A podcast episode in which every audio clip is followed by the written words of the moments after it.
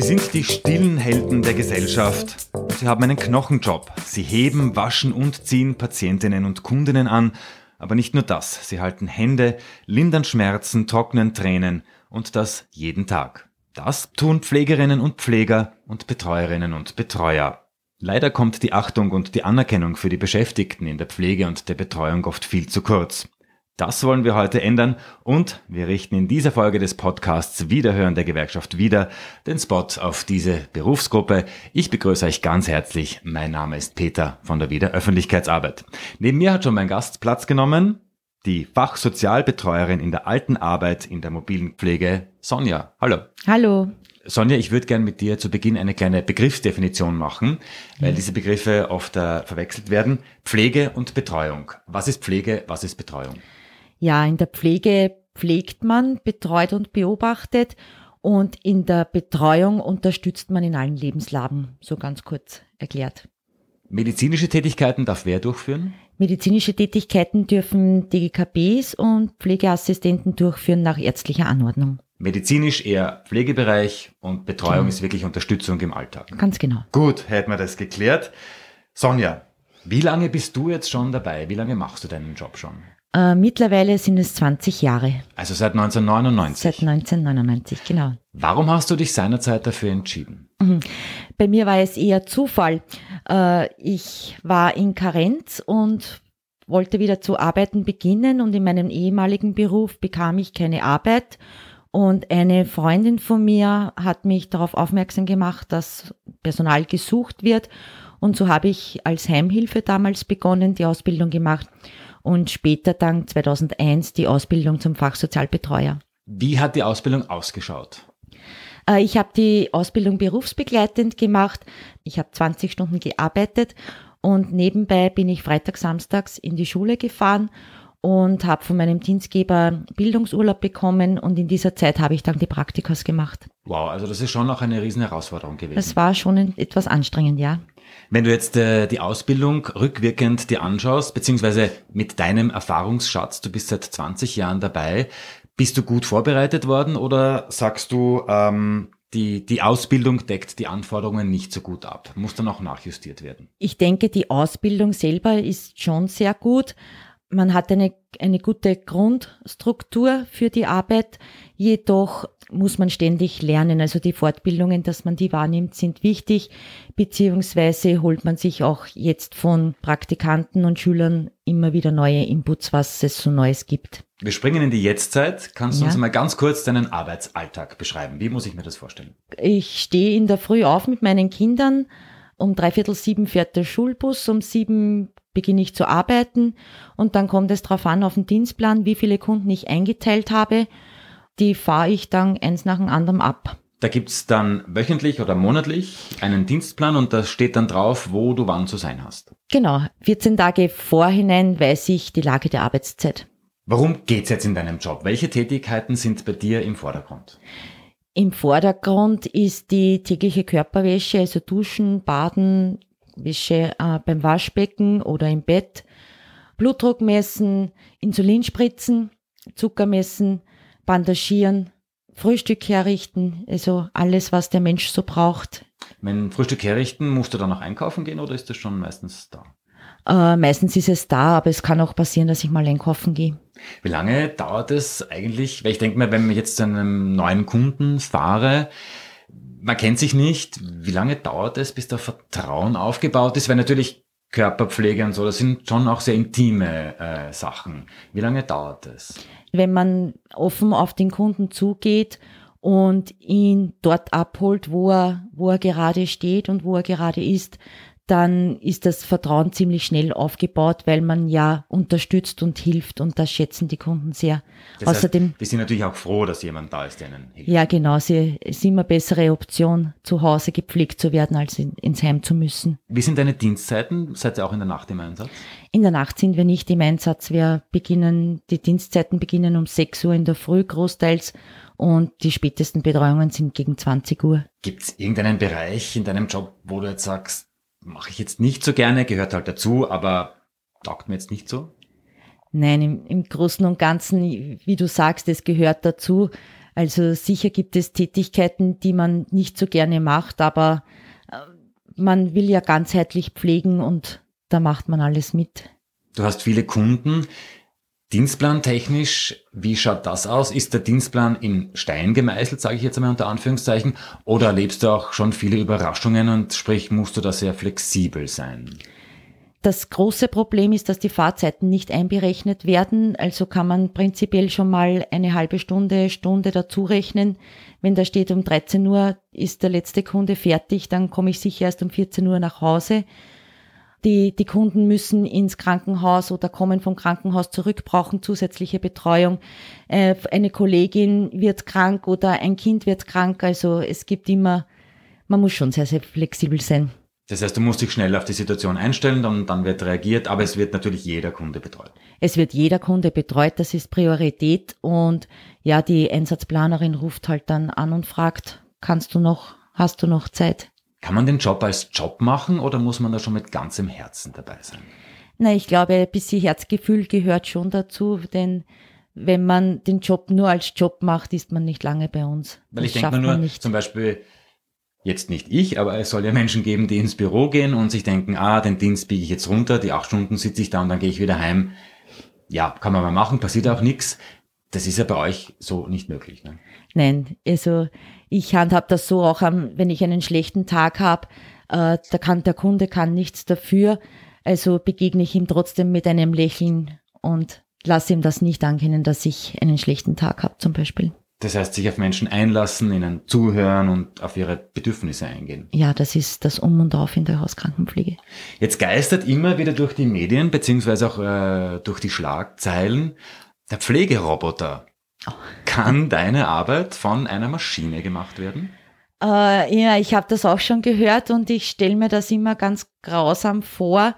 Da liegt der zu Pflegende im Bett und dann kommt ein Roboter und zieht ihm die Decke weg und die eiskalte Eisenhand berührt ihn. Ich kann mir das, alleine dieser Gedanke lässt mir die Nackenhaare hochstehen. Das heißt ohne menschliche Wärme. Ich glaube nicht, dass das, das möglich ist, nein. Außerdem ist es ja so, dass gewisse Gestiken ja äh, aufzeigen, was der Mensch gerade braucht und das kann ein Roboter sicher nicht ablesen. Gibt es ein positives Erlebnis, an das du dich ganz besonders erinnern kannst? Weil ich meine, auch das wird ein Roboter natürlich nie haben, weil für den ist jeder Ablauf natürlich gleich, beziehungsweise der ist vorprogrammiert. Aber gibt es was, wo du dich erinnerst und wo du wirklich dich gerne dran zurückerinnerst und du denkst, wow, das war echt schön?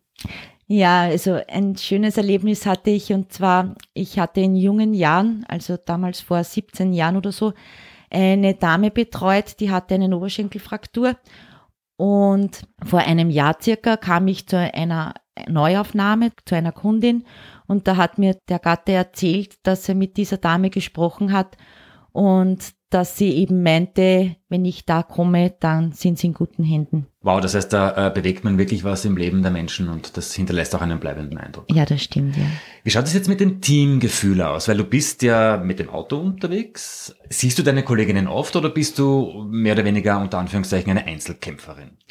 Naja, irgendwie beides. Also vor Ort beim Kunden ist man Einzelkämpfer. Das heißt, in ungewöhnlichen Situationen muss man schnell selbst Verantwortung übernehmen und feststellen, was jetzt gerade gemacht werden muss.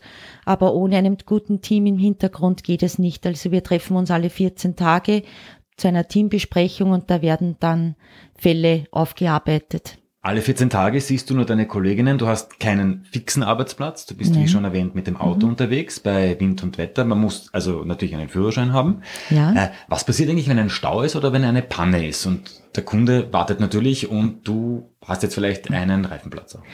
Das, das Wichtigste ist, dass man die Einsatzplanung informiert und dann kommt es darauf an, wie der Dienstplan ausschaut, welche Kunden man betreut. Bei einem Insulinpflichtigen zum Beispiel wird dann versucht, eine andere Kollegin hinzuschicken, bleibt der Dienstplan wieder nicht stabil. Beziehungsweise, äh, wenn es von der Zeit her nicht nicht relevant ist, also Körperwäsche kann man auch eine Stunde später machen, dann werden die Kunden aber angerufen, wir kommen heute später, aber ich komme. 1999 hast du begonnen, mittlerweile 20 Jahre später. Die Digitalisierung hat unsere Welt verändert und hat natürlich auch äh, deine Berufsgruppe verändert. Es gibt digitale Dienstpläne, es gibt äh, digitale Aufzeichnungen, elektronische Aufzeichnungen, wo ihr wann seid. Inwiefern hat sich jetzt äh, deine Branche dadurch verändert? Sprich, ist der Druck auf die Beschäftigten dadurch größer geworden? Ja, der Druck ist sicher größer geworden. Früher hatten wir einen Dienstplan am Zettel, am Papier und da wusste keiner, wo wir eigentlich genau sind gerade oder. Weil ja auch nicht erreichbar war. Genau, ja. Genau. Oder wenn die Betreuungen länger gebraucht hat, dann hat man mal telefoniert. Also früher hatten wir nicht mehr Diensthandys. Da hat man vom, vom Kunden aus angerufen und versucht, irgendjemanden zu erreichen. Es war aber auch schwieriger, ne? also zum Beispiel die Kundenzeiten zu verrechnen. Da wurde oft auch manchmal um die Zeit gestritten. Jetzt hat man das am Handy drauf, man drückt und geht ins Haus und wenn man fertig ist, drückt man wieder, lässt den Kunden unterschreiben. Ähm, es hat alles Plus und Minus. Gibt es Kolleginnen, die vielleicht damit jetzt nicht so gut umgehen können? Ja, speziell ältere Kolleginnen, die äh, empfinden das schon sehr als Kontrolle weil das elektronische Fahrtenbuch, man weiß, also über GPS und übers Handy, das, man fühlt sich schon mehr kontrolliert. Sind die Beschäftigten jetzt auch vielleicht dadurch vielleicht eher ausgebrannter oder am Rand ihrer Belastbarkeit? Weil wie du sagst, früher, ja, da ist man halt unterwegs gewesen und wenn man fertig ist, sind wir weitergefahren. Jetzt hat man natürlich immer dieses, dieses elektronische Ding im Hinterkopf. Ich glaube schon, dass das auch ein, ein Teil der Ausgebranntheit ist. Apropos ausgebrannt, wie sehr belastet dich dein Job? Wenn du am Abend heimfährst, nimmst du da viel mhm. mit oder versuchst du dich abzugrenzen? Ah, das A und O ist die Abgrenzung. Und wenn ich heimkomme, dann sind die Kinder da und da habe ich gar keine Zeit mehr zum Nachdenken, was in der Arbeit war. Gibt es auch Supervision? Supervision wird angeboten, jeden jedoch in der Freizeit und da wird es schon wieder viel weniger genützt. Okay. Was motiviert dich jeden Tag, diesen Job zu tun? Warum, warum macht dir das Freude? Man begleitet Menschen in ihren eigenen vier Wänden, man unterstützt sie, man übernimmt pflegerische Tätigkeiten. Man weiß, wenn es uns nicht gäbe, würden die Leute alle im Heim sein. Und es ist ja statistisch festgestellt worden, dass man eigentlich zu Hause bis zum Schluss bleiben möchte. Wie hältst du dich fit, beziehungsweise wie, was, was machst du gerne in deiner Freizeit, damit du auch ein bisschen Distanz zum Job bekommst? Ja, also am besten abschalten kann ich, wenn, wenn wir Jagdhornproben haben, da bin ich dabei, da spiele ich mit. Jagdhorn? Oh, genau, ja. Oder, Schade, dass du es nicht mitgebracht hast. Ja, wirklich wahr. gleich was vorspielen kann. Genau, das hätte ich können, gell? Oder im, ich, ich singe auch beim Chor, beim Kirchenchor. Wieder zurück zu deinem Job. Ich denke mal, du bist auch eine wichtige Unterstützung und Entlastung jetzt natürlich nicht nur für den zu Pflegenden, sondern auch für die Angehörigen, oder? Ja, ja, das auf alle Fälle. Also oft äh, leider zu spät nehmen uns die Angehörigen in Anspruch auf, auf die Mutter, auf den Papa, dass wir da kommen. Da ist meist die Überforderung schon sehr hoch von den Angehörigen. Mischen die sich dann auch oft ein, wo du dir denkst, so, Danke, aber ich kenne mich schon aus. ja, na, sicher ist es, also wenn, wenn der Papa gepflegt wird jetzt durch eine fremde Person, glaubt man schon immer, dass man sagen muss, der Papa will das so und der Papa will das so und dann weisen wir aber dezent darauf hin, dass wir das schon machen und wir, wir sagen dann zu den Angehörigen, wir sind jetzt da und sie können sich jetzt mit Dingen beschäftigen, die so sonst schon zu kurz kommen. 80 Prozent in der mobilen Pflege sind Frauen, habe ich herausgesucht. Warum glaubst du, dass Männer eher zurückhaltend sind, diesen Beruf zu ergreifen? Ich glaube, es liegt viel daran, dass in der Hauskrankenpflege, speziell in der Hauskrankenpflege, großteils nur Teilzeitjobs angeboten werden und die Männer ja doch noch den größeren Teil des Familieneinkommens herbeischaffen. Ich glaube, es liegt auch an, zum Teil an den Arbeitszeiten ein Diplompfleger möchte seine Stunden machen und dann dafür ein paar Tage frei haben. Und das ist bei uns leider nicht so möglich. Apropos Arbeitszeiten, wie ist das für dich? Wie empfindest du das, Beruf und äh, Familie und Privat unter einen Hut zu bringen? Das bedarf schon einer sehr guten Planung. Man muss entweder schauen vorher am Dienstplan, habe ich da Dienst oder habe ich frei, weil es ja ständig wechselt. Oder man macht ihm Termine aus und gibt das dann im Büro bekannt, dass man da dann nicht arbeiten kann. Aber zum Beispiel jetzt so wie ich, ich weiß, ich habe am 1. November Allerheiligen frei. Du natürlich nicht, weil Pflege und Betreuung gibt's 365 Tage. Genau, wir sind 365 Tage im Jahr unterwegs. Also bei uns auch zu Weihnachten der Abenddienst, der ist immer sehr herausfordernd. Und nein, wir wissen nicht, ob wir am ersten frei haben oder nicht. Wie früher erwähnt, 80 Prozent in der mobilen Pflege sind Frauen. Ähm, erstaunt dich das? Weil ich denke mal, dieser Beruf ist ja auch äh, physisch sehr, sehr herausfordernd. Ja, ich also glaube. schon Powerfrauen. Wir sind alles Powerfrauen, selbstverständlich. Äh, ja, ich glaube, es liegt auch ein bisschen in der Natur so, ne? Also die Frau umsorgt, die Frau, die Frau kümmert sich um alles und das äh, macht es, glaube ich, auch aus, dass wir, dass da ein großer Frauenanteil ist. Aber auf alle Fälle her mit den Männern, also ja, ja, ja, ja, her damit, ja. Kann man den Beruf äh, ständig Vollzeit machen, weil du gesagt hast, das ist eine sehr hohe Teilzeitrate, oder ist das einfach so ein Knochenjob, dass das wirklich, dass man das Vollzeit jetzt nicht packt, ist vielleicht ein bisschen übertrieben, aber dass das Teilzeitmodell halt das präferierte ist? Naja, ich glaube schon. Also 40 Jahre Krankenpflege, glaube ich, schafft man nicht in Vollzeit. Nur als Beruf kann man das nicht sehen, oder? Das ist schon auch eine Berufung, wenn ich das jetzt richtig verstehe. Ich denke schon, ja, dass das auch Berufung ist ja, es kann sich nicht jeder darauf einlassen. Also wenn man zu den Kunden fährt, dann muss man schon empathisch sein. Man muss den Kunden dort abholen, wo er gerade steht, mit seinen Sorgen, mit seinen Ängsten, ihn ein bisschen Lebensqualität verschaffen. Und ich glaube nicht, dass das jeder einfach so kann. Wie wichtig ist es, sich abzugrenzen? Sich abzugrenzen ist ganz wichtig. Ich habe leider schon viele Kolleginnen verloren, weil sie sich nicht abgrenzen konnten. Sie wollten zwar mit Menschen zusammenarbeiten, aber die haben die Branche wieder verlassen, weil sie die Menschen nicht sterben sehen können, diese Hilflosigkeit nicht helfen zu können nimmt schon sehr mit. Ich denke mal, das entwickelt sich aber auch erst über die Jahre, oder? Weil das kann ich natürlich nicht lernen. Ja, das, das die Erfahrung, die Erfahrung. Es, die jahrelange Erfahrung bringt schon. Und gibt es da auch spezielle Rituale, die du vielleicht anwendest? Es ist immer, auch wenn man weiß, man betreut die Menschen im letzten Lebensabschnitt, ist es trotzdem immer wieder überraschend, wenn die Einsatzleitung anruft und sagt, der Kunde ist verstorben. Äh, wir haben eine, seit 2004 mittlerweile, eine Gedenkmesse für die verstorbenen Kunden und da gedenken wir nochmals, da wird eine Kerze gebastelt und angezündet. Das ist und ja auch wichtig. Das ist mir auch sehr wichtig, ja. Wir wollen jetzt ein bisschen noch tiefer in die Branche blicken. Wie schaut's mit dem Personal aus? Beziehungsweise man weiß ja, es fehlen Pflege- und Betreuungskräfte an allen Ecken und Enden. Das wird auch nicht besser werden. Nachwuchs, wie schaut das aus? Naja, ich glaube mit, mit 15, also ich habe mir mit 15 zum Beispiel nicht vorstellen können, dass ich Krankenschwester werde. Mit 21 war ich dann in der Pflege. Also ich glaube, man braucht schon eine gewisse Reife, dass man diesen Beruf ergreift. Ich glaube, auch, dass der Nachwuchs sehr gering ist. Eine große Gruppe wären die Berufswiedereinsteigerinnen, dass sich diese umschulen lassen, wenn sie ein soziales Herz haben. Was braucht es jetzt für die Pflege der Zukunft und welche Rolle spielt auch für dich die Gewerkschaft dabei? Ich glaube schon, dass die 35-Stunden-Woche vom Vorteil wäre bei vollem Lohnausgleich. Erstens wäre eine Vollzeitanstellung leichter möglich. Die Leute würden dann mehr in die Hauskrankenpflege kommen. Ich glaube auch, dass wir viele Menschen mit einem besseren Rahmenprogramm beziehungsweise heuer wurde schon ein gutes abgeschlossen. Also die Rahmenbedingungen in den KV. Ja, genau. Mhm. Wenn die, wenn sich die immer wieder weiter verbessern, dann würden wir vielleicht Kolleginnen, die wir verloren haben aufgrund von zu wenig Geld und schlechte Rahmenbedingungen vielleicht wieder zurückgewinnen ich glaube, es wäre schon Potenzial da, man muss es nützen.